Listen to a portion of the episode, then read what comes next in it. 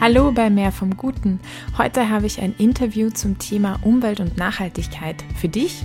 Dieses Interview springt jetzt thematisch ein bisschen aus meiner Reihe, weil ich mich wirklich nur darauf fokussieren werde, aber ich habe eine ganz tolle Interviewpartnerin dafür und habe jetzt schon ein paar Interviewschnipsel vorbereitet, damit du weißt, worüber wir hier sprechen werden.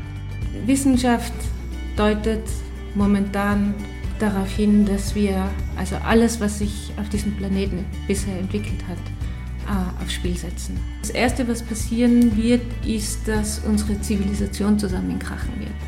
Alle unsere Werte werden zusammenkrachen. Ja? Mhm. Unsere Rechtssysteme werden zusammenkrachen. Also die Wissenschaft sagt vor, vorher, dass das in den nächsten zehn Jahren passieren wird. Die erste Reaktion ist, das alles zu verweigern und wegzuhören und, und diese Sendung auszuschalten. Hallo und herzlich willkommen bei Mehr vom Guten, dem Podcast für deine persönliche und berufliche Weiterentwicklung. Mein Name ist Lisa Kügler, ich bin Coach und Lebensberaterin. Mein heutiger Interviewgast ist Caroline Turner. Ich möchte sie dir noch kurz vorstellen. Dr. Caroline Turner ist Chemikerin und sie hat auch einen Zusatzabschluss für erneuerbare Energiesysteme. Sie hat lange Jahre an der Uni Wien im Bereich Evolutionstheorie an der theoretischen Chemie Spitzenforschung betrieben. Derzeit vertritt sie Österreich bei der Erweiterung des europäischen Chemikalienrechts REACH, wo endlich auch Polymere registriert werden sollen. Also dazu gehört eben Plastik oder das ist Plastik. Und eines ihrer Herzensthemen ist das globale Plastikproblem. In ihrer Freizeit engagiert sie sich im Movement Extinction Rebellion und was das ist, was da die Kerninhalte sind und auch unsere Umweltproblematiken, Stichwort Insektensterben, Amazonas, Waldbrände, Permafrostböden, die auftauen, aber auch was man als einzelne Person tun kann und welche Alternativen es zu unserem derzeitigen politischen und wirtschaftlichen System gibt, werden wir heute besprechen. Ich wünsche dir damit ganz wertvolle Erkenntnisse, wertvolles Wissen und auch ermutigen trotz der Härte und der Schwere dieses Themas. Caro, danke, dass du dir Zeit nimmst. Meine erste Frage wäre, du bist ja sehr engagiert auch bei Extinction Rebellion. Ich habe mir gedacht, vielleicht am Anfang, dass du so ein bisschen kurz erzählen kannst, was versteht man darunter und was, was machst du dort auch? Okay, also danke für die liebe Einladung. Extinction Rebellion ist eine Bewegung. Das ist keine Organisation oder kein Verein, okay. keine mhm. Sekte, mhm. sondern eine Bewegung. Das heißt, jeder bestimmt mehr oder weniger selber, ob er da dabei ist oder nicht. Extinction Rebellion ist die Rebellion für das Leben. Der, der erste Schritt ist äh, die Akzeptanz dass wir mitten im sechsten Massenaussterben sind. Das ist ein naturwissenschaftlicher Fakt. Wir, wir würden ähm, das gern verhindern, vor allem weil diesmal das Aussterben äh, ausgelöst wird durch das Handeln und Tun der Menschen auf unserem Planeten und mhm. nicht irgendeine Umweltkatastrophe ist, wie mhm. irgendein Komet oder, oder äh, Eiszeit oder, mhm. oder etwas in der Größenordnung, sondern diesmal sind es wir, die es verursachen. Und äh, weil wir einfach der festen Überzeugung sind, dass wir Menschen sind, die zwar Emotionen haben, die äh, komplexe Psyche haben, mhm. aber die auch einen Verstand haben. Und wir sind, wir sind unserem Tun und Handeln nicht bedingungslos ausgesetzt, mhm. wie etwa eine Ameise oder vielleicht sogar eine Maus, sondern wir haben immer und, und das ist das ganz Tolle an den Menschen, das, was sie so einzigartig mhm. macht, dass sie äh, auch ihren Verstand haben.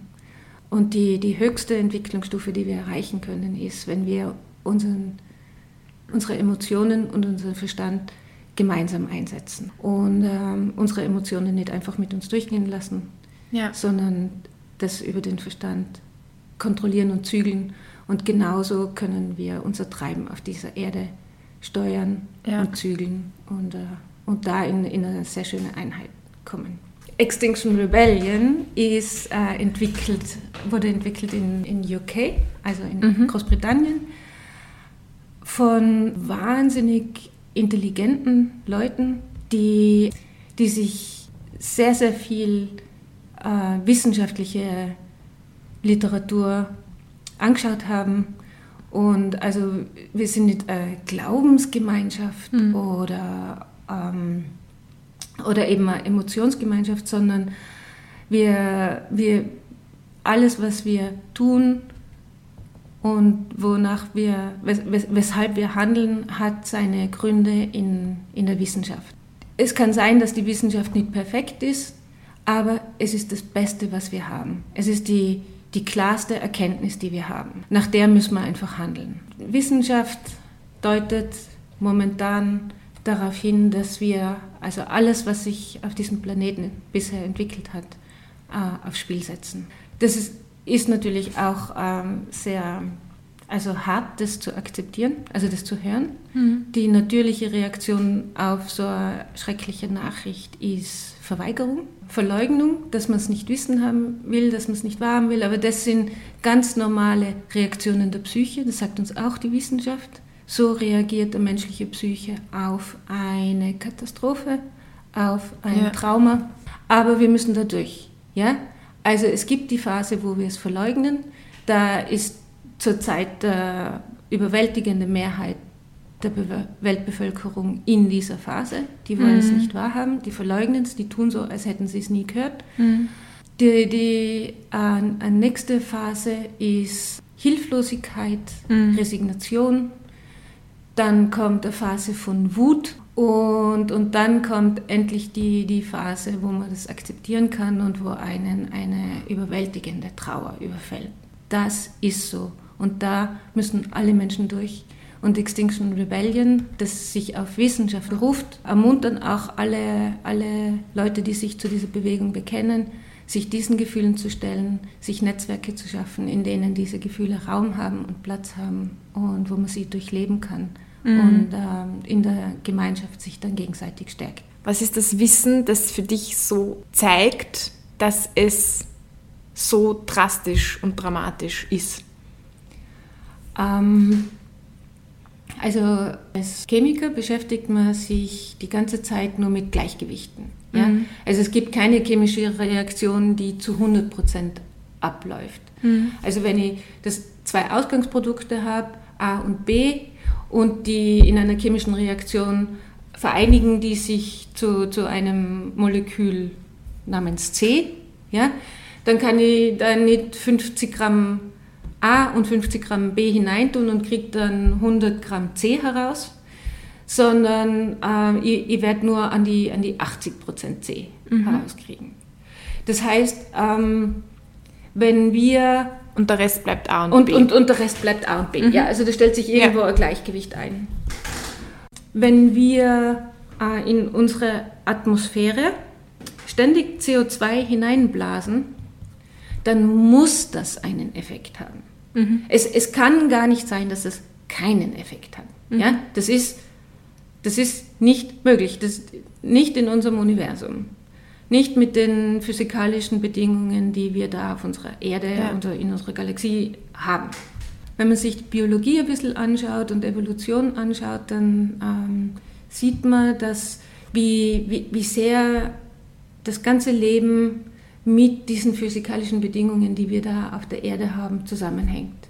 Also in dem Moment, wo das erste Leben entstanden ist, hat es die physikalischen Bedingungen auf der Erde ein bisschen äh, veränderten physikalisch-chemischen Bedingungen. Ja. Diese veränderten Bedingungen haben zurückgewirkt auf das Leben. Das Leben hat sich wieder daran angepasst, hat es aber wieder ja. verändert. Ähm, und ähm, auch die, die Vorstellung, dass wir, also, und wir haben uns in diesem ganzen Zusammenhängen mitentwickelt. Und, und wir waren auch immer abhängig von den äußeren physikalischen Bedingungen. Und wenn wir die jetzt ändern, ja, also wir, wir sind im Moment ideal angepasst an, an, an die Bedingungen, die da herrschen. Mhm. Und wenn wir die Bedingungen jetzt ändern, dann kann es für uns nur schlechter werden. Ja? Also wir mhm. sind so, so gut an Anders dieses System angepasst. Äh, die Wahrscheinlichkeit, dass es besser wird, ist wahnsinnig gering. Mhm. Ja? Also wir, sind so komplex, also wir haben den Menschen noch lange nicht verstanden. Ja, also wir, wir wissen viel, das stimmt. Aber also die, die Wissenschaftler, die ganz vorne an der Spitze sind, die wissen, dass es noch viele hunderttausendmal mehr Sachen gibt, die wir nicht wissen. Ja? Also im Vergleich zu dem, was es zu wissen gibt, wissen wir so gut wie null. Aber wenn man natürlich überhaupt nichts weiß, dann ist das bisschen, das wir wissen, eigentlich schon viel. Und es ist ein großes Wunder, dass wir es überhaupt herausgebracht haben. Ja? ja. Also es ist schon toll, was wir wissen. Und wir Menschen sind schon toll. Aber was auch dazu gehört, ist zu wissen, wie viel oder wenigstens zu erahnen, wie viel wir nicht wissen. Auch über uns Menschen und über das Leben.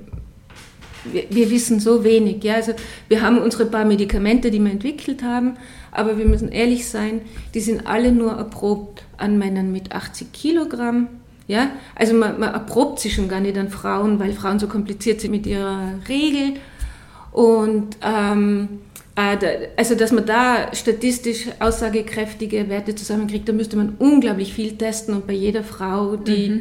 die, die, die, genauen Konstellationen mhm. ihrer Regel und Bedingungen ihrer mhm. Regel und jede Frau hat wieder mhm. eigene, ein eigenes System, ja, also die eine wird traurig, bevor die Regel kommt.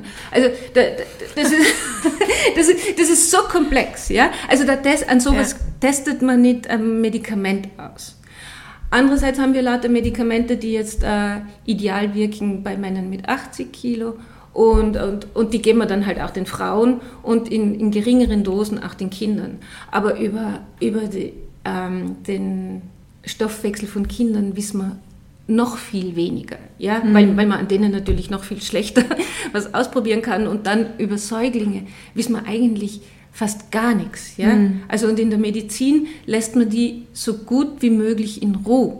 Und wenn, wenn sie Krankheiten haben oder so, also mhm. also man, man, man, schaut immer, dass die einmal hauptsächlich das selber sich heilen. Mhm. Und, und, und ja, also man kann Frühgeborene kann man, also man, man kann schon ein bisschen was tun. Mhm. Ja, also aber, aber, aber ähm, Ärzte greifen da mal noch nicht mit großen, groben ja. äh, Methoden ein. Ja. Und äh, ähm, also das, das Ganze ist wahnsinnig komplex und dass wir jetzt was erfinden mit dem bisschen Wissen über das Leben, das wir haben, das dann auch noch besser wäre für uns. Das, also ich, ich würde nicht davon ausgehen, dass, dass wir so viel Glück haben, dass dass das tatsächlich eintreffen könnte. Du hast vorhin gemeint, Klimawandel, das ist das vierte, viert äh, schwerste Problem, das wir haben. Und Insektensterben hast du auch genannt als noch viel wichtiger. Was sind denn die anderen drei, wo, wo du sagen würdest, die sind? Also zwei sind da noch. Ähm, das ist der Biodiversitätsverlust und ja. der Eintrag von Chemikalien in die Umwelt. Mhm. Ähm, das sind alles Dinge, die, die also die grundlegenden Prozesse im des Lebens betreffen. Ja, also mhm. wenn wir keine Insekten mehr haben, dann, dann wird niemand mehr unsere Pflanzen bestäuben. Wenn, wir, wenn keine Pflanzen mehr wachsen, ja, was, was werden denn ähm, die Kühe fressen? Also da, da fehlt uns dann ja. Fleisch, Milch, Käse ja. und natürlich auch die Pflanzen, die wir gern essen würden. Ähm, ja. Genau. Also da, da, da machen wir es uns wirklich schwer. Und auch den anderen Leben, Lebewesen machen wir es uns schwer. Ja? Mhm. Also in Pflanzen und Insekten, das ist eine Einheit. Ja? Das muss man als biologische Einheit sehen, wenn, mhm. weil, weil, da die Fortpflanzung unterbrochen wird. Ja. Und man muss auch uns mit den Pflanzen als Einheit sehen, weil wir die Pflanzen essen. Und man muss die anderen Tiere, die Pflanzen essen, auch als Einheit dazu zählen, weil die die Pflanzen essen und wir dann die Tiere essen oder, oder Produkte von diesen Tieren gern essen würden. Also, und das gehört alles zusammen. Mhm.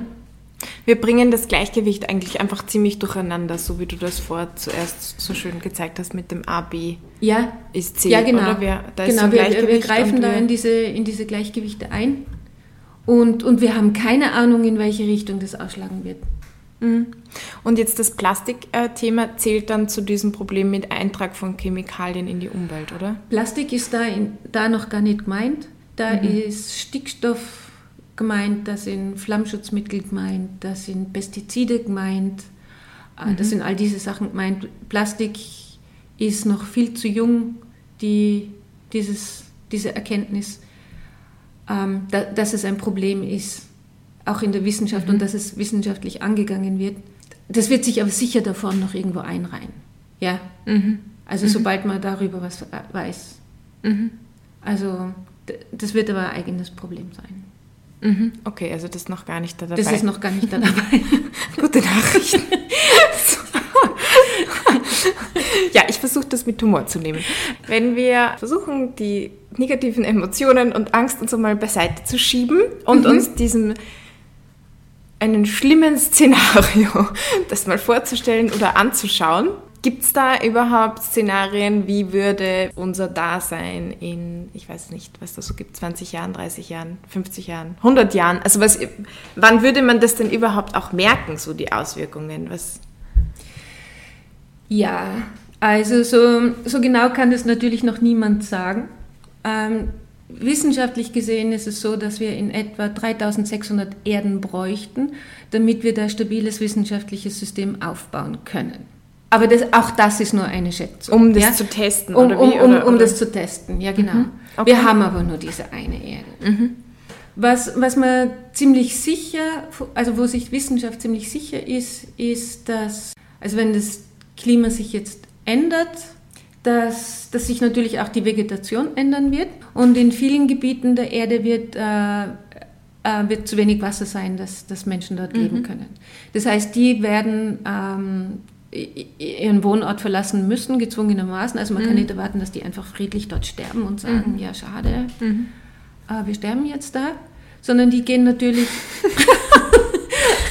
die gehen natürlich weg. Ja, also ja. das darf man denen jetzt auch nicht übel nehmen. Das ist auch ja. Äh, wissenschaftliche Tatsache, dass es sowas wie einen Überlebenstrieb gibt und, und, dass die dann halt gehen werden und sie müssen woanders hingehen. Und äh, dort, wo sie hinkommen werden, äh, werden, werden sie von den von der Bevölkerung als Bedrohung wahrgenommen werden. Ja, weil dort, wo sie hingehen werden, dort gibt es ein System, da haben Menschen was aufgebaut und da ist genug für alle da, die da sind. Aber wenn jetzt viele andere dazukommen, mhm. dann gibt es natürlich, besonders unter den, denen, die eh schon wenig haben, die Angst, dass die, die jetzt neu dazukommen, ihnen was wegnehmen werden.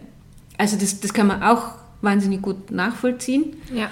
Und ähm, wenn, wenn Menschen so unter Druck kommen und Angst haben, ähm, findet auch wieder wissenschaftlich fundiert äh, eine Reaktion statt äh, Angst und Angst blockiert wieder die Vernunft und das logische Denken. Mhm. Das heißt, Menschen greifen da ganz stark auf ihre Emotionen zurück. Und ähm, da, also da ist äh, so emotionsgeladene, äh, polarisierte Gesellschaften was die natürlich sind, die sind polarisiert. Mhm. Ja, also wir wollen die Neuen nicht, die da dazukommen und, und die Neuen haben gar keine andere Wahl, als dazuzukommen. Was sollen sie denn machen? Ähm, also das sind ideale Bedingungen für Bürgerkrieg. Mhm. Und in, in solchen Gebieten eskaliert es dann natürlich total schnell. Mhm. Und, ähm, und, und das wird halt verstärkt stattfinden. Und dann haben wir da aber einen Bürgerkrieg, der, der weitet sich dann bald einmal also Syrien ist da ein klassisches Beispiel davon. Ja, also man hat dann einen Riesenkrieg und, und der Krieg verursacht dann wieder Flucht. Mhm. Und, und, und die, man kann es verstehen, ja, also wenn bei uns gekämpft werden wird, ich würde auch gehen. Ja, also ja. ich, ich würde nicht mitkämpfen. Also, oder zumindest wüsste ich, wenn ich mitkämpfe, ich bin die Erste, die stirbt, weil ich mich nicht richtig wehren kann. Ja.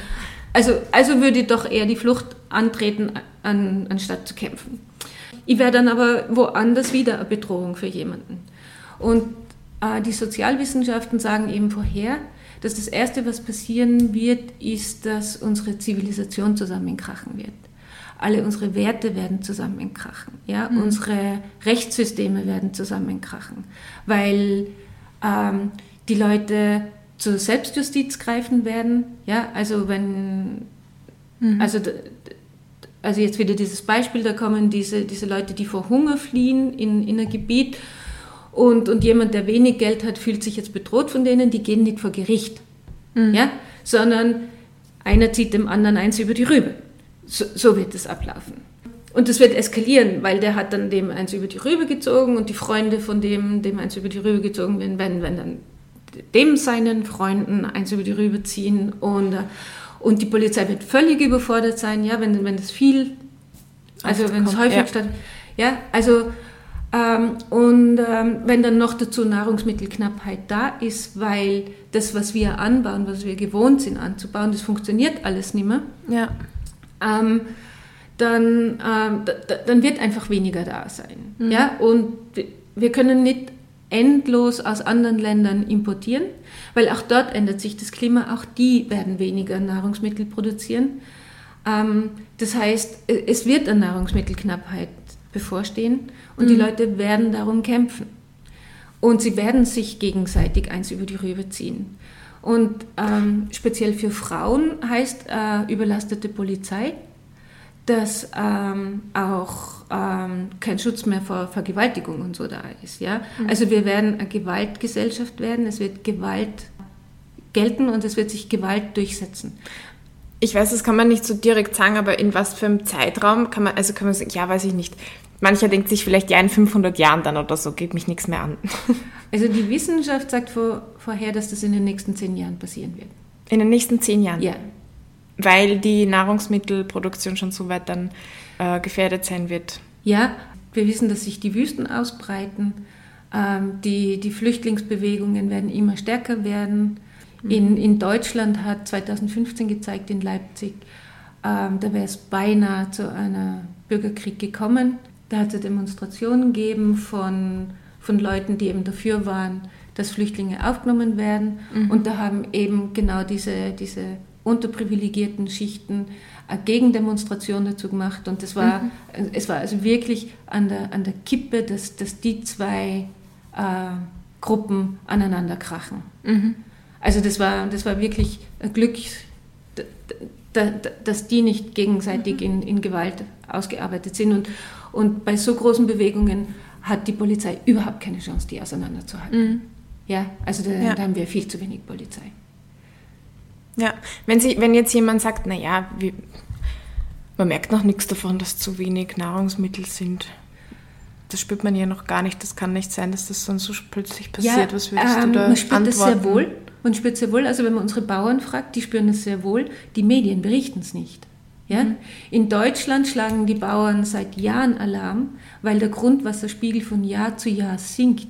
Und die zeigen einem, dass der also wirklich vier, fünf, sechs Meter gesunken ist und dass da bald nichts mehr da ist, sein wird, um die Felder zu bewässern. Ähm, wir wissen, dass der Borkenkäfer um sich greifen und dass ganze Wälder absterben, aber es wird nicht berichtet. Ja? Also die, die, die Menschen wissen es einfach nicht, aber wir spüren es schon.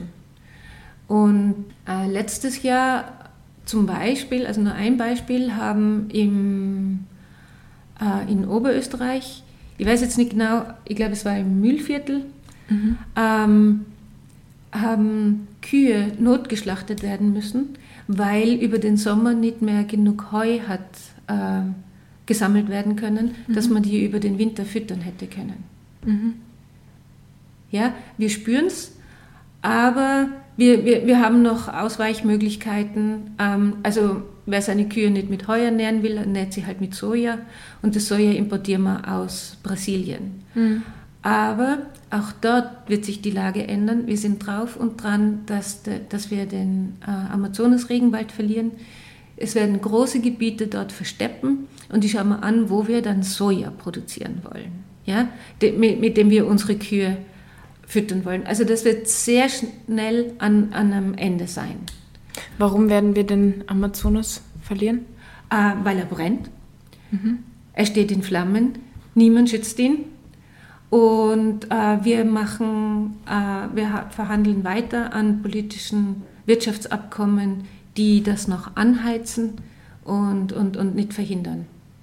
Gibt es da auch so einen Zeitframe, wo man sagt, ja, also Amazonas wird es in ähm, ich weiß, das also da, da ist die wissenschaftliche Meinung geteilt. Ein Teil der Wissenschaftler und immer mehr der Wissenschaftler glauben, dass der, äh, der Kipppunkt, dass der Amazonas versteppen wird, schon überschritten ist. Mhm, dass es quasi nicht mehr aufzuhalten Dass es nicht mehr aufzuhalten ist, ja. Mhm. Also wissenschaftlich ist es so, dass von 15 bekannten Kipppunkten neun bereits überschritten sind. Dazu gehören auch die Permafrostböden in mhm. Sibirien. Und, äh, und es kommen immer neue Hiobsbotschaften dazu. Also in der, in der Arktis ist mir jetzt drauf gekommen, dass es, äh, dass die, da wo nach Öl gebohrt worden ist, äh, wenn die, die Firmen diese Ölplattformen äh, abbauen, dann dichten sie das nicht ordentlich ab und aus diesen Löchern entweicht äh, kontinuierlich Methan und zwar in großen Mengen. Und ähm, in, in, in sehr großen Mengen, in bedrohlichen Mengen. Und vor allem sind da an die, also, also sind einfach enorm viele, viele Bohrlöcher dort oben. Also ich glaube mich zu erinnern, dass es in etwa 1300 Bohrlöcher sind, aus denen zurzeit äh, jede Menge Methan ungehindert ausströmt. Mhm. Und niemand fühlt sich dafür verantwortlich, die zu stopfen. Und, und die Ölfirmen sind auch nicht dafür, dazu verpflichtet, das zu machen. Ja? Also das ist aber ja. noch nicht einmal ein Kipppunkt, der, der jemals berechnet worden ist und man hat äh, also die, die Schätzungen... Also das ist in den Szenarien gar nicht das mit ist eingerechnet. in den Szenarien noch gar nicht drinnen. Aber es ist natürlich logisch, also wenn, wenn man es dann hört, dass es so passiert, wundert es niemanden, dass es so passiert, aber äh, mhm. es läuft halt. Mhm. Was sind Kipppunkte? Kipppunkte sind Punkte, wenn die überschritten werden, dann ähm, findet ein sich selbst verstärkender Effekt statt. Mhm. Also zum Beispiel der Amazonas. Ähm, der Amazonas ist ein Regenwald. Der, also an der Küste beginnt, beginnt dieses, dieses Regenwaldsystem. Die, an der Küste ist die Luft feucht, die Luftfeuchtigkeit steigt auf. Äh, der, der, Wind bläst ja ein bisschen ins Landesinnere und dort regnet es ab. Mhm. Und dann, dann wachsen, wächst dort wieder Wald. Der Wald nimmt das Wasser auf und verdunstet es in die Luft und bringt damit die Feuchtigkeit wieder zurück in die Luft. Der Wind bläst es noch ein Stück weiter landeinwärts und dort regnet es ab. Und über, über diese diesen Zirkulation wird Feuchtigkeit ganz weit ins Landesinnere hineintransportiert. Ja, also immer mhm. wieder über, über Bäume, die wachsen, die es wieder in die Luft bringen, mhm. der Wind bläst weiter hinein. Wenn ich jetzt äh, zu viel Wald abholz in einem Gebiet, Mhm. dann wird dieser, dieser Zyklus, dass dieses Wasser weiter ins Landesinnere hineintransportiert wird, unterbrochen. Mhm. Das heißt, da wird es dann nicht mehr weiter transportiert und dahinter bleibt die Luft trocken und, und, und das Land versteppt. Mhm. Und sich mhm. selbst verstärken jetzt heißt, die Bäume nehmen CO2 aus der Luft auf mhm. und, und wandeln es in, in Holz um, wandeln es in Biomasse um, wandeln es in Humus um, ja, sodass es letztendlich dann äh, große Mengen davon im Boden auch gebunden werden wenn jetzt dieser Zyklus unterbrochen wird, wird nicht nur einfach der, der Zuwachs an Holz äh, gehemmt, ja, und äh, also wir, wir können nicht nur kein CO2 mehr binden, sondern die Wälder dahinter und alles, was dahinter ist, trocknet aus, äh, ist, ist total leicht entflammbar und das Holz verbrennt dann auch noch. Ja? Das heißt, die ganze Biomasse, die, da, die da dahinter noch liegt, die die setzt noch zusätzliches CO2 in die Atmosphäre mhm. frei. Ja, also es ist nicht so schlimm, dass mhm. wir nur ein, einfach etwas, was CO2 mhm. binden würde, verlieren, sondern das, was schon mhm. gebunden ist, kommt zusätzlich noch als, als äh, Belastung dazu. Das sind sich selbst verstärkende Effekte. Und, und das bewirkt dann wieder, dass die Temperatur noch heißer wird, dass dann zum Beispiel der Permafrost noch schneller auftaut. Ja, also die diese Kipppunkte wirken auch untereinander und verstärken. Und verstärken sich. Ver verstärken sich. Oder, mhm. und, und lösen sich erst aus. Auch, mhm. ja, also, mhm. und, und zwar in einer, in einer Größenordnung, die wir nicht mehr kontrollieren können. Ja, wer kann ganz Sibirien, das Methan, das dort äh, aus den Böden äh, austritt, wer kann das zusammensammeln? Das müsste man flächendeckend überdachen und, äh, und absaugen. Ja, also das ist technisch, theoretisch möglich, aber wer macht's? Mhm. Und wer zahlt's? So viel zu der Hoffnung, wir können das technisch oder mit Innovationen lösen. Mhm. Die sind wahnsinnig teuer, diese Innovationen und diese ja. technischen Lösungen. Wenn man jetzt das alles so hört, kann man ja deprimiert werden. ja. Was hast du da für dich für einen Umgang damit? Hast du einen gefunden und wenn ja, welchen? Ja, also die erste Reaktion ist, das alles zu verweigern und wegzuhören und, und diese Sendung auszuschalten. Wer da schon drüber ist und, und, und weiterhört, äh, es ist nicht auszuhalten. Ja? Wenn man sich dem wirklich stellt, kann man es nicht aushalten. Das Einzige, wie es besser wird, ist, wenn man ins Tun kommt. Mhm. Wenn man sagt, okay, es ist katastrophal und die Herausforderung, die wir haben, die wir vor uns haben, ist unmenschlich, aber es wird nicht besser, wenn man weiterhin nichts tut, mhm. sondern ich muss was tun. Und wir sind über den Zeitpunkt hinaus, wo wir, wo wir uns darauf verlassen können, dass Maßnahmen, die einzelne Menschen für sich treffen, äh, genug sind. Mhm. Also in meinem Bekanntenkreis, jeder schützt die Umwelt auf dem einen Gebiet, aber auf 20 anderen Gebieten nicht. Die ganz tollen schützen die Umwelt auf sieben Gebieten, aber auf allen anderen Gebieten nicht. Das sind aber jetzt äh, genau die sieben anderen Gebiete, wo, wo der beste Freund von dem drei, an, drei Gebiete macht, aber die, die überschneiden sich nicht. Und jetzt stehen die ständig im, im privaten Hickhack miteinander. Ja, aber du musst da auch noch und da auch noch und, und, und, und keine Ahnung. Und das mhm. ist ständig so ein moralisches Ausspielen gegeneinander, das mhm. ist lähmend. Und es führt zu nichts, weil es müssten eigentlich alle, alle 20 mhm. Punkte erfüllen und nämlich nicht nur die, die freiwillig wollen, sondern alle. Mhm. Es braucht gleiche Regeln für alle. Die Zeit ist vorbei, wo, äh, wo man eben noch hat hoffen können, die menschliche Vernunft und Einsicht würde das regeln, sondern wir müssen zusammenhalten und wir müssen uns äh, neue politische Systeme überlegen. Wir müssen einsehen, und das ist auch das, was die Greta Thunberg sagt, ähm, alle bestehenden Systeme bisher haben versagt. Ja? Also seit ich auf der Welt bin, weiß man, wo es hingehen wird. Und seit ich auf der Welt bin, hat die Politik ein ums andere Mal versagt. Und sie tut es immer noch und sie wird es weiterhin so tun, weil die Art der Demokratie, die wir bisher haben, äh, weil es in ihrem Naturell ist, dass es so passiert. Was sind denn die Forderungen von XR oder ja, Lösungsvorschläge, die Sie anbieten? Unsere erste Forderung heißt Tell the Truth. Das heißt, sag die Wahrheit. Wir wollen, dass die Regierung das Volk über den tatsächlichen Zustand unserer Welt wahrheitsgemäß informiert und zwar nicht nur einmal oder ab und zu in den Nachrichten, sondern genauso, wie sie es bei Corona gemacht haben, tagtäglich zu den Hauptsendezeiten mit einer äh, koordinierten äh, Pressestrategie, äh, mit dem Schulterschluss von, von sämtlichen Medienlandschaft, dass man den Leuten wirklich sagt, wie schlimm die Situation ist. Und es gibt genug mhm. darüber zu berichten. Ja, also Corona war mhm. nur ein kleiner Virus, aber wir haben, ähm, wir haben äh, tausend Probleme, die da berichtet werden könnten.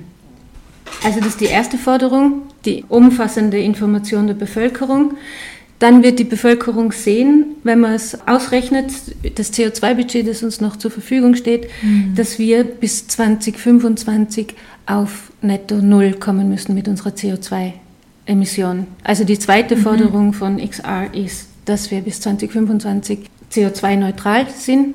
Mhm. Das ist aber bedingt aus der, aus der naturwissenschaftlich bisher bekannten Situation, wie sich wie sich's darstellt, dass, dass wir noch das 1,5 Grad Ziel erreichen können. Okay, noch kurz zum Verständnis, also quasi man müsste bis 2025 klimaneutral sein, damit man eben diese Forderung von 1,5 Grad Erwärmung genau. einhält. Genau. Und da wird davon ausgegangen, dass man bis 20, 2025 so weiter emittiert wie bisher oder dass da eben auch schon Abschwächungen gibt Na, und dann 25 ja. neutral ist. Na, 25 muss neutral sein. Bis dorthin muss man so, so schnell wie möglich runter mit, mhm. mit allen Maßnahmen. Und dann die dritte Forderung, die ist wahrscheinlich die intelligenteste Forderung von XR, die wir haben.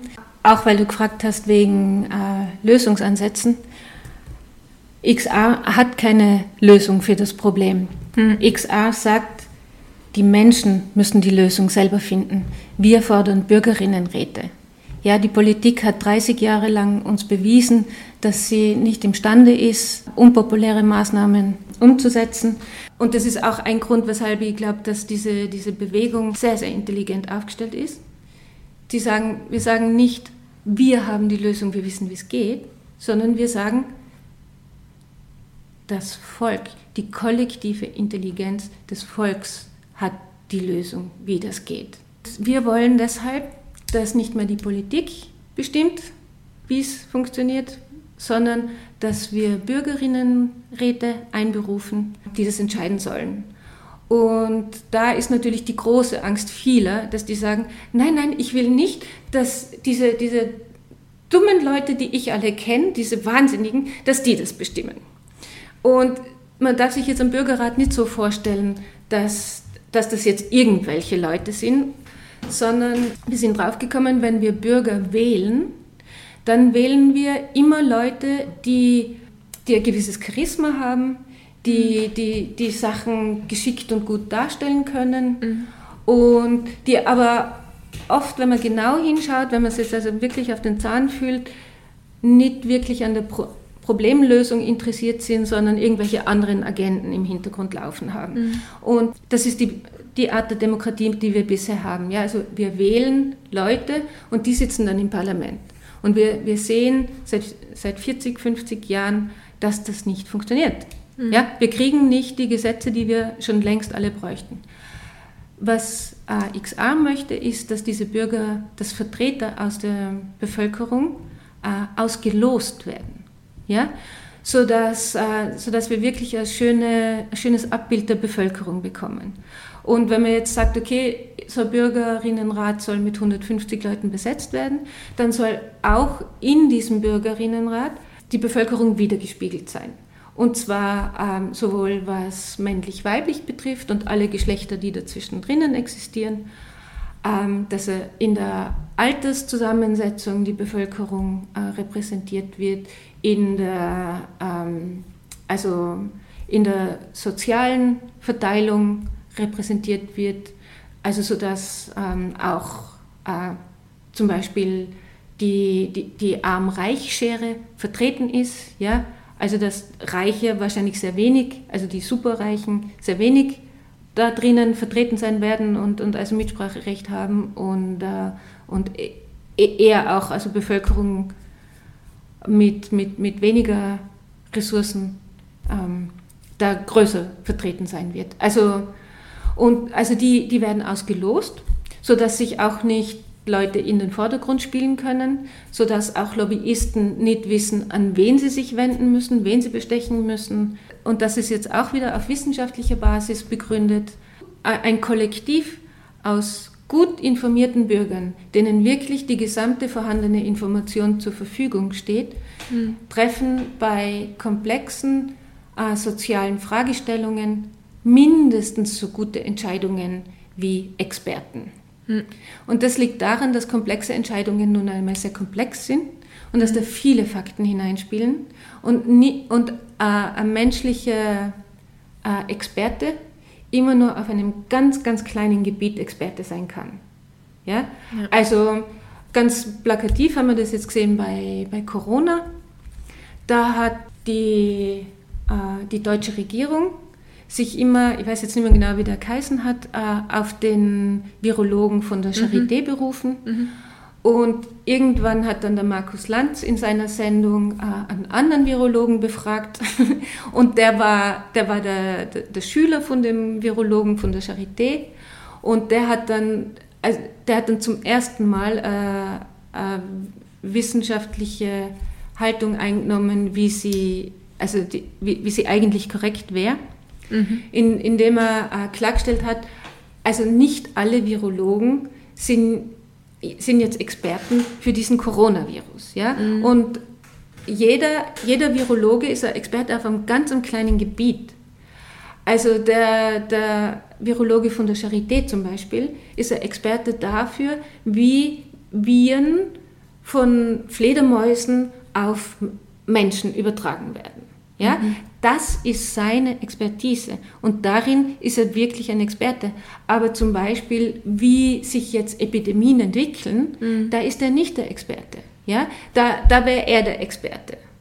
Und, und dann gibt es aber noch hunderttausend andere Spezialgebiete, die man betrachten muss. Ja? Also wie, man, wie entwickelt man Impfstoff?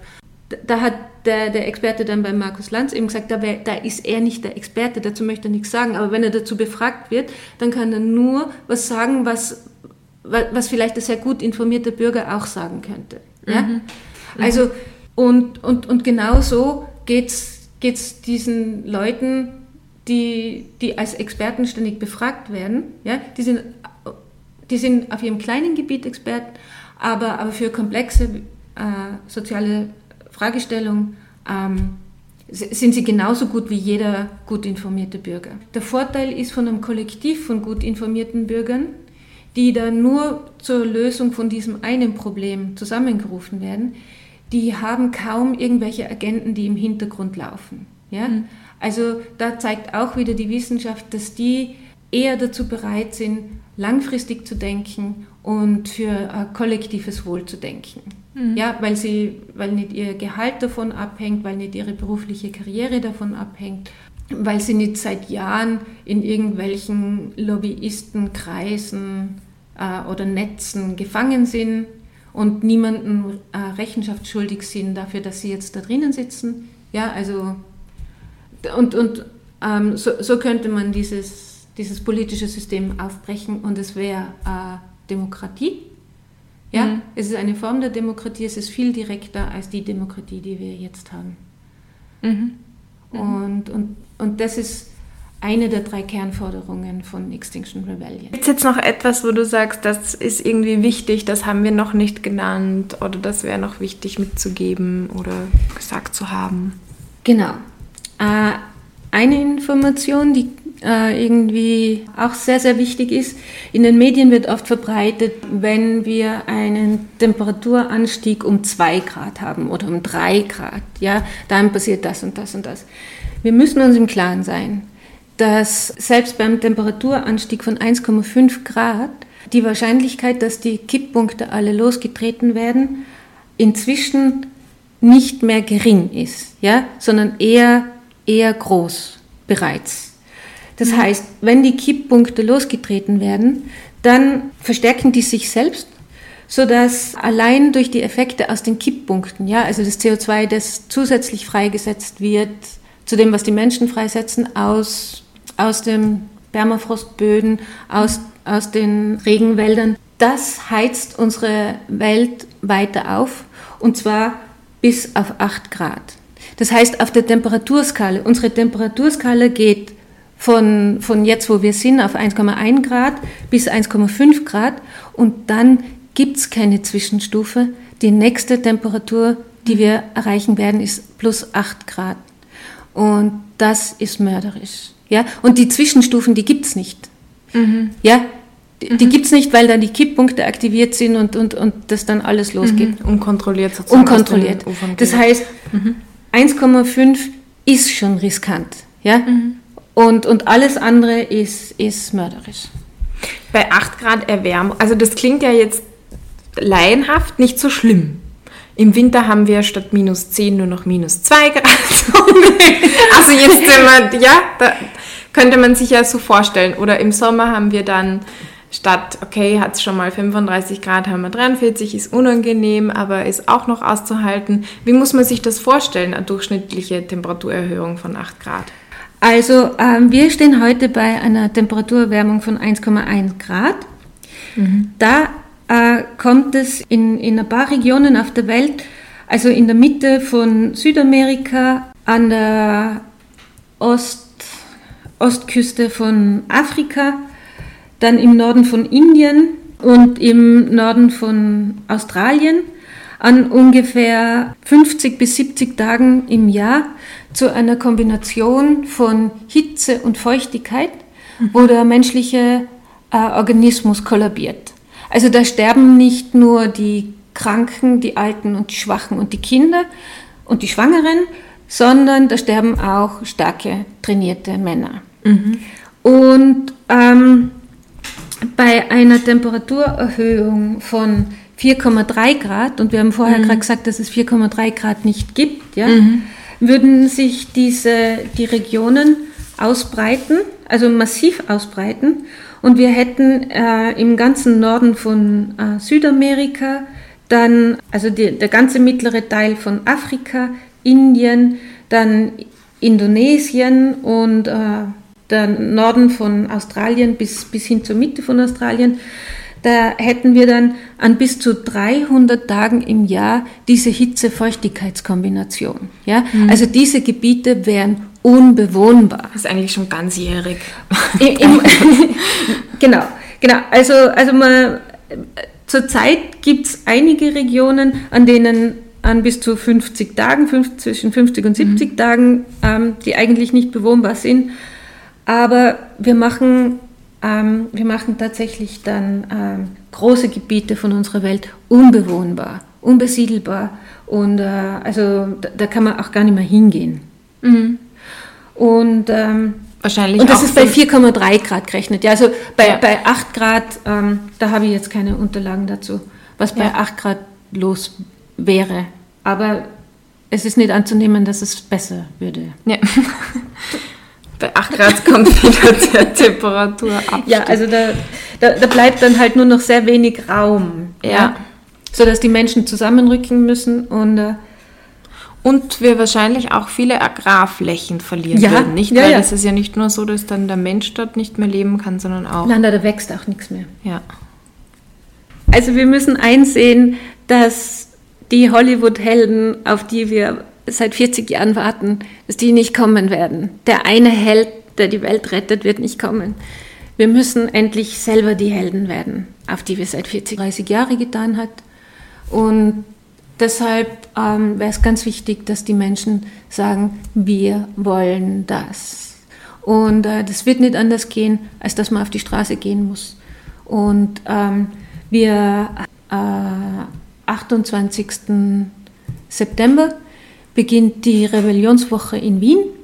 Und es wäre ganz wichtig, dass alle Menschen, die unzufrieden sind mit der Situation sind, die Angst haben, die das Gefühl haben, man kann nichts tun, also die Verzweifelten und die, die noch ähm, und die, die gelähmt sind, es wäre ganz wichtig, dass die alle auf die Straße kommen und uns helfen.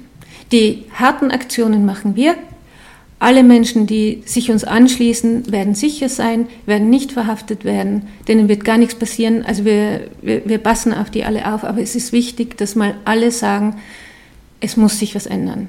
Ja, also alle, die, die wissen, es kann so nicht weitergehen, die sollen bitte den Mut haben und sich Zeit nehmen und, und, und äh, bei unseren Veranstaltungen einfach unterstützen, damit, da, damit wir da äh, eine starke Stimme haben. Mhm mhm. da, damit wir Demokratie neu, neu erfinden können. Mhm. Spannend finde ich auch super, dass es die Woche gibt und dass man da so direkt halt teilnehmen kann und direkt ihm eine Stimme geben kann. Ähm, wie findet man die Infos dazu auf der Homepage oder wie, wo wird das genau sein? Weiß man das schon? Ja, also wir werden äh, auf, der, auf unserer Homepage werden wir äh, schreiben, wo die Menschen hinkommen können wenn sie ihre, also wenn sie mitmachen wollen. Und auch wenn sie dann dort sind, wenn sie garantiert mit irgendjemandem von uns in Kontakt mhm. kommen und, und dort dann mehr Informationen auch bekommen. Wie, also wer, wer mitmachen will, wer bei mhm. Aktionen mitmachen will, wer, wer mhm. auch härtere Sachen machen will, da gibt es Aktionstrainings. Also mhm. niemand, niemand sollte in eine Aktion hineingehen, bevor er nicht vorher wirklich trainiert mhm. hat, auch wie der also wir sind 100% gewaltfrei und wir trainieren auch, wenn wir provoziert werden, wie wir gewaltfrei bleiben können. Mhm. Und äh, dass wir vor allem auch mit der Polizei respektvoll sind. Ja, also mhm. in diesen Trainings schlüpft man auch in die Rolle von einem Polizisten, merkt auch, wie unangenehm die Rolle von einem Polizisten ist, ja, mhm. dass man da jetzt da so streng sein muss, obwohl man eigentlich auch weiß, dass es kritisch ist. Mhm. Also so, so dass man auch die Polizei von einer anderen Seite kennenlernen mhm. kann. Und also da, wir wollen schon, dass wir menschlich miteinander umgehen und auch in den Polizisten den Menschen hauptsächlich sehen. Sonst, wer, wer Kontakt haben möchte, auf unserer Homepage gibt es äh, eine E-Mail-Adresse, auf die man schreiben kann. Das ist, glaube ich, info at xrebellion.at. Und ähm, dort, dort bekommt man dann alle Informationen, wie man auch in die Informationschannels hineinkommt. Und äh, wie man sich engagieren kann, wo man sich anschließen mhm. kann. Und Sehr beziehungsweise gut. was weiter geplant ist. Ja, ja, dann hat man jetzt eigentlich keinen, kein Hindernis mehr, nicht?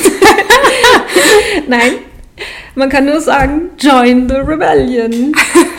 the rebellion needs you. Sehr cool, ja. Ja. Ähm,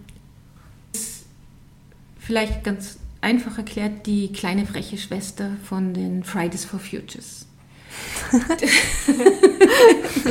ja, die Fridays for Futures, die demonstrieren noch, die probieren mit Politikern reden, die, äh, ja, die, die machen alles, was wir die letzten 40 Jahre schon getan haben, aber die haben das Thema mal in die Öffentlichkeit gebracht, das ist fantastisch. Mhm. Aber wir glauben nicht mehr, dass Demonstrieren und Reden und Plakate schreiben, dass das was ändert. Das mhm. hat die letzten 40 Jahre nichts geändert. Wir wollen zeigen, wie instabil unsere Systeme sind. Ja? Mhm. Dass wir uns da in einer falschen Sicherheit. Ähm, es genügt, dass in London fünf Brücken blockiert sind und die ganze Stadt liegt lahm. Unser mhm. System ist extrem leicht verletzbar. Mhm. Und äh, Extinction Rebellion macht äh, zivilen Ungehorsam. Mhm. Ja? Also Extinction Rebellion will unangenehm sein. Es will niemanden verletzen wir sind 100 und äh, aber wir, wir wollen zeigen, wir sind verletzbar und äh, wenn wir nicht wirklich unangenehm sind, hört die Politik nicht auf uns. Mm, also das Ziel wäre so ein Stück weit oder temporär das System sozusagen lahmzulegen, ob es jetzt Verkehr ist oder in irgendwelche anderen genau. Formen, um gehört um die, zu... Um, äh, um auch von der Öffentlichkeit, also um die Öffentlichkeit wach, äh, wach zu rütteln.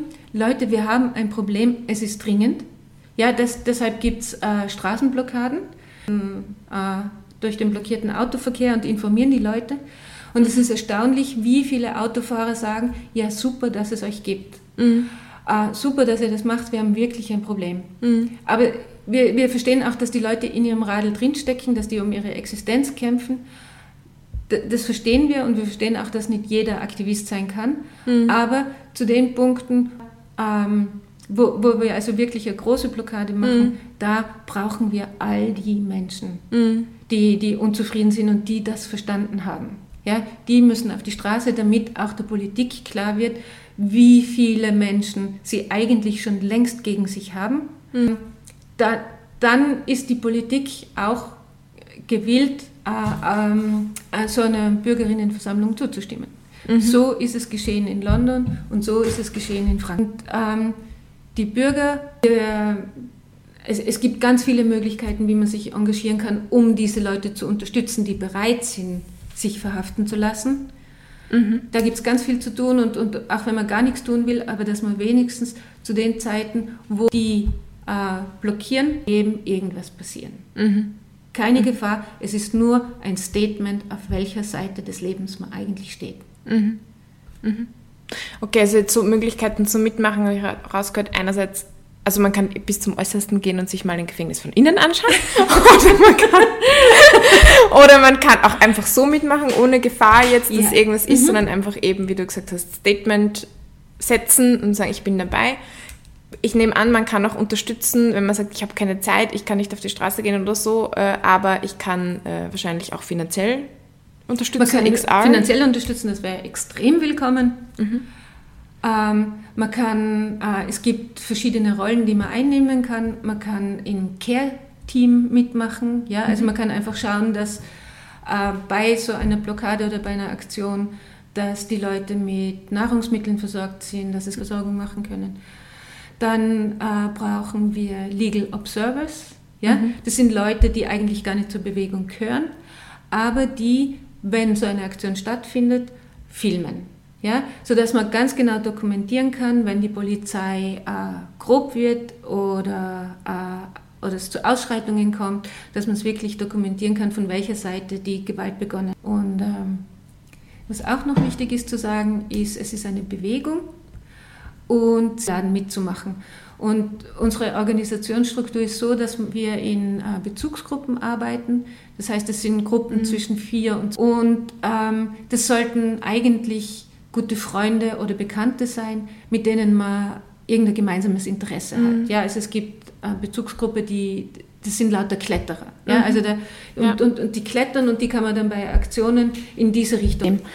Und wir haben nicht nur die drei Forderungen, über die wir gerade gesprochen haben, sondern auch äh, zehn Regeln. Und wer sich an diese zehn Regeln hält, der darf äh, im Namen von Extinction Rebellion eine Aktion machen. Also es gibt, man muss nicht irgendwo beitreten, es ist kein Verein, man muss seinen Namen nirgends nennen. Äh, aber man muss diese, die, äh, mit diesen zehn Regeln äh, leben können. Und eine davon heißt No Blaming, No Shaming. Ähm, das heißt, alle sind willkommen, so wie sie sind. Und zwar wollen wir nicht, dass wir untereinander in einem Hickhack, äh, dass es untereinander in einem Hickhack ausartet, äh, wer jetzt mehr Umweltschutzmaßnahmen einhält, wer mehr Fleisch isst, wer mit dem Fahrrad fährt oder mit dem Auto, ja, sondern wir sind alle da, wo wir sind und wir sind alle okay. Nicht äh, wir sind das Problem, sondern das System ist ein toxisches System. Und wir wollen alle miteinander zusammenarbeiten. Also es kommt nicht darauf an, auf welcher Ebene man gerade ist oder wie viel man sich gerade anstrengt oder ob wer andere jetzt besser ist oder ob man schlechter ist. Und wir nehmen auch, wir würden auch den Chef der ÖMV aufnehmen, wenn er denn kommen würde. Also Hauptsache, er arbeitet mit uns mit und, und, und will das System ändern. Und ähm, was dem Ganzen zugrunde immer dann, wenn in der Bevölkerung ein moralisches Hickhack ausbricht, ja, was ist jetzt gut und was ist schlecht, ist eigentlich der Gesetzgeber gefordert, dass er da eine Entscheidung trifft, was gut und böse ist. Und, und dann weiß die Gesellschaft, wie sie handeln muss. Ja? Und also auf diese Gesetze warten wir seit 40 Jahren. Und weil die eben fehlen, haben wir jetzt in der Bevölkerung dieses moralische Hickhack. Und ähm, in Extinction Rebellion oder unter den Leuten, die sich zu Extinction Rebellion bekennen, gibt es das nicht. Mhm. Jeder. Ja, das finde ich gut. Und ich finde es auch voll wichtig im eigenen Umgang damit. Also niemanden auch das aufzuhören, andere sozusagen zu beschuldigen, ob jetzt gedanklich oder tatsächlich auch ja. in Worten und sich auch selber dann nicht zu schämen, weil du sagst, das System ist toxisch und jeder ist Teil dieses Systems. Also man kann sich ja da gar nicht rausnehmen, selbst wenn man wollen würde. Und von daher macht die, wo man jetzt, wenn man es ganz streng sieht, ähm, alles daran setzen möchte, dass die Umwelt erhalten bleibt, macht man Dinge, die dem widersprechen. Ja, und einer kann gar nicht so viel wissen. Ja? ja. Also wenn man jetzt wirklich gut leben möchte, ich bin schon oft in den Supermarkt hineingegangen, wollte was kaufen, habe auch Hunger gehabt und bin wieder hinausgegangen, mhm. weil ich einfach nichts gefunden habe, was man wirklich kaufen mhm. darf. Und überall muss man so viel wissen. Ja, also mhm. erstens was da drinnen ist, wie das produziert worden ist, welche chemischen Zusätze da drinnen sind. Und selbst wenn man was findet, wo man sogar weiß, dass es über faire Handelsströme gehandelt worden ist, dann kann man es nicht kaufen wegen der Verpackung. Und mhm. da ging, müsste wieder alles von vorn losgehen. Was sind da für Chemikalien drinnen? Ähm, wie, wie, sind die Handelsströme? Äh, wo landet der Mist? Ja. Und ähm, wir können das alles nicht entscheiden. Ja, also so viel kann und ähm, und selbst wenn man es wüsste, gibt es nichts mehr, was man ja, kaufen kann. Da muss die Politik, ja, ja, es bleibt dann einfach nichts mehr übrig. Ja? Also ja. man kann dann wirklich nur zum Bauern fahren und sich dort die Sachen mhm. holen, wo man dem zugeschaut hat, wie, ja. wie, wie er es gemacht hat. Das ist ein Wahnsinn, ja. Wir, wir, wollen, wir haben eigentlich Arbeitsteilung da bei uns. Jeder macht seinen Job. Nur unser Gesetzgeber mhm. macht seinen Job seit Jahrzehnten nicht. Und darum sind es inzwischen an so vielen Enden läuft alles falsch, dass, dass, dass, es überhaupt, dass es kein Mensch mehr überblicken kann. Das Einzige, was man wissen kann, ist, alles läuft falsch. Also wie die Greta Thunberg sagt, alle Systeme bisher haben versagt. Ja. ja. Und darum brauchen wir endlich Gesetze damit, damit das alles wieder ja. recht gerückt wird. Mhm. Und das System ein anderes werden kann auch. Genau, also so ein System, wie sich die kann. Menschen wünschen. Ja? ja? Weil niemand will ja. irgendwen ausbeuten. Ja. Und das auf ein, uns auf ein Ziel hinsteuert, wo wir sagen, ja, das ist gut. Ja, ja. Mhm. Nicht ins Verderben. Also aktuell habe ich jetzt gerade erfahren, äh, in Argentinien also europäische Firmen äh, betreiben im großen Stil Fracking in Argentinien und verkaufen dieses Gas dann bei uns als ökologisches Gas. Und die Einwohner von Argentinien finden auf einmal äh, Ölspuren in ihrem Trinkwasser und äh, äh, verlieren Grund und Boden, weil, weil die den ganzen Boden, also das ist ja sehr großflächig und, und an der Oberfläche, die fracken. Und es sind europäische Firmen. Ja? Es ist nicht Argentinien schlecht oder so, sondern ähm, ja. Also, und, und das will bei uns niemand. Ja? Also ich kann, ich kann mir keinen Menschen vorstellen, niemand, der ich kenne, sagt, ja, es ist okay, dass wir in Argentinien fracken. Sondern je, jeder sagt automatisch, nein, das ist nicht okay. Und wir brauchen Gesetze, wo die Mehrheit einfach findet, das ist nicht okay. Hm. Ja. Auch um den Preis, dass europäische Firmen dann vielleicht ähm, nicht mit, mitbieten können bei so einer Aktion. Hm. Das hört man ja oft, das Klimawandel wär, ist ein Problem, was man global lösen muss. Ist halt auch die Herausforderung, oder? Weil sozusagen.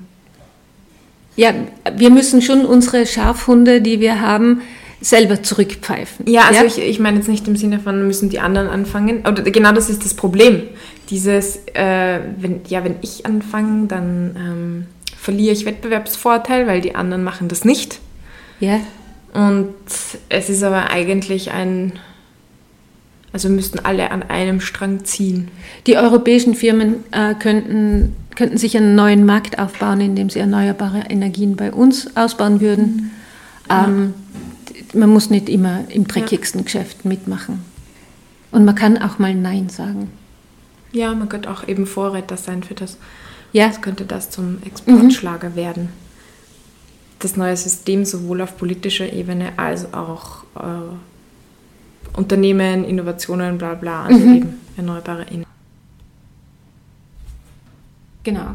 Also und, und wir, wollen auch die ganze Bevölkerung sein. Ja, wir wollen alles Leben retten. Ja, wir wollen sogar das Leben von X Insekten retten. Also und dann natürlich ja. das von allen Menschen. Und wir ja. unterscheiden eigentlich nicht zwischen links und rechts, sondern mhm. ähm, es ist eine Bedrohung, die alle trifft und, und wir wollen alle retten, aber es müssen alle mitmachen. Den, den einen Helden, auf den wir warten, den uns Hollywood lehrt, ein ums andere Mal, dass es den gibt und dass der kommen wird und der wird dann ganz allein ähm, die Welt retten, der wird nicht kommen. Mhm. Ja? Wir müssen es selber tun. Ja, ich glaube, das ist ein gutes ein guter Schlusssatz auch. Wir müssen es selber tun. Und ähm, ja, ich will dir euch Danke sagen fürs Teilen von deinem ganzen Wissen, von deinen Erfahrungen, ähm, weil es, glaube ich, sehr, sehr wertvoll und wichtig ist, auch so in dem ersten Schritt eben, vielleicht, wenn es am Anfang auch zu viel ist, sich zumindest ein Stück weit immer mehr sich damit zu informieren und auseinanderzusetzen und sich das sozusagen ins Bewusstsein sickern mhm. zu lassen, so wie ist es eigentlich? Und selbst wenn man jetzt rausschaut und man sieht grüne Bäume und man sieht eine schöne Stadt und ähm, die Kinder spielen am Spielplatz oder so, aber trotzdem dann zu sehen, okay, was steht dahinter und eben Grundwas, wie stehen die Fakten eigentlich tatsächlich, was man mhm. jetzt noch nicht sieht, aber was, mir, was wir sehr wohl schon wissen. Mhm. Ähm, ich habe mir auch überlegt, ich werde in den Shownotes zur Podcast-Folge noch Informationsmöglichkeiten dazugeben, also wo man sich Dinge noch anschauen kann, sich informieren kann, weiter informieren kann. Und natürlich auch ein Link zu den Extinction Rebellion, sodass man da Kontakt aufnehmen kann in Österreich, aber auch von der, es ist ja nicht nur in Österreich, sondern du hast eh gesagt, Großbritannien entstanden, aber ist international tätig, soweit ich weiß. Ähm, also, dass da wirklich die Infrastruktur da ist, dass man was tun kann Mhm. Ob es jetzt Information ist, ob es jetzt Aktion ist, was auch immer. Genau. Aber dass man ins Tun kommt. Vielen Dank. Super. Danke dir für diese Möglichkeit. Danke. Vielen Dank fürs Zuhören und fürs Reinhören in dieses Interview. Wenn es dir gefallen hat, lass bitte sehr, sehr gerne deine Bewertung, dein Like-Button da, was auch immer gerade möglich ist auf der Plattform, auf der du das angehört hast. Und schau unbedingt bei den Extinction Rebellion vorbei. Direkt jetzt am kommenden Sonntag ist eine, eine Aktion am Karlsplatz um 18 Uhr. Komm da vorbei, wenn du Zeit hast. Das wäre unglaublich toll. Und ansonsten halte auch die Rebellion Week ab 28. September frei. Ich freue mich, wenn wir uns wieder hören und wiedersehen. Ich wünsche dir alles Gute. Bis zum nächsten Mal. Go for gold and be blessed.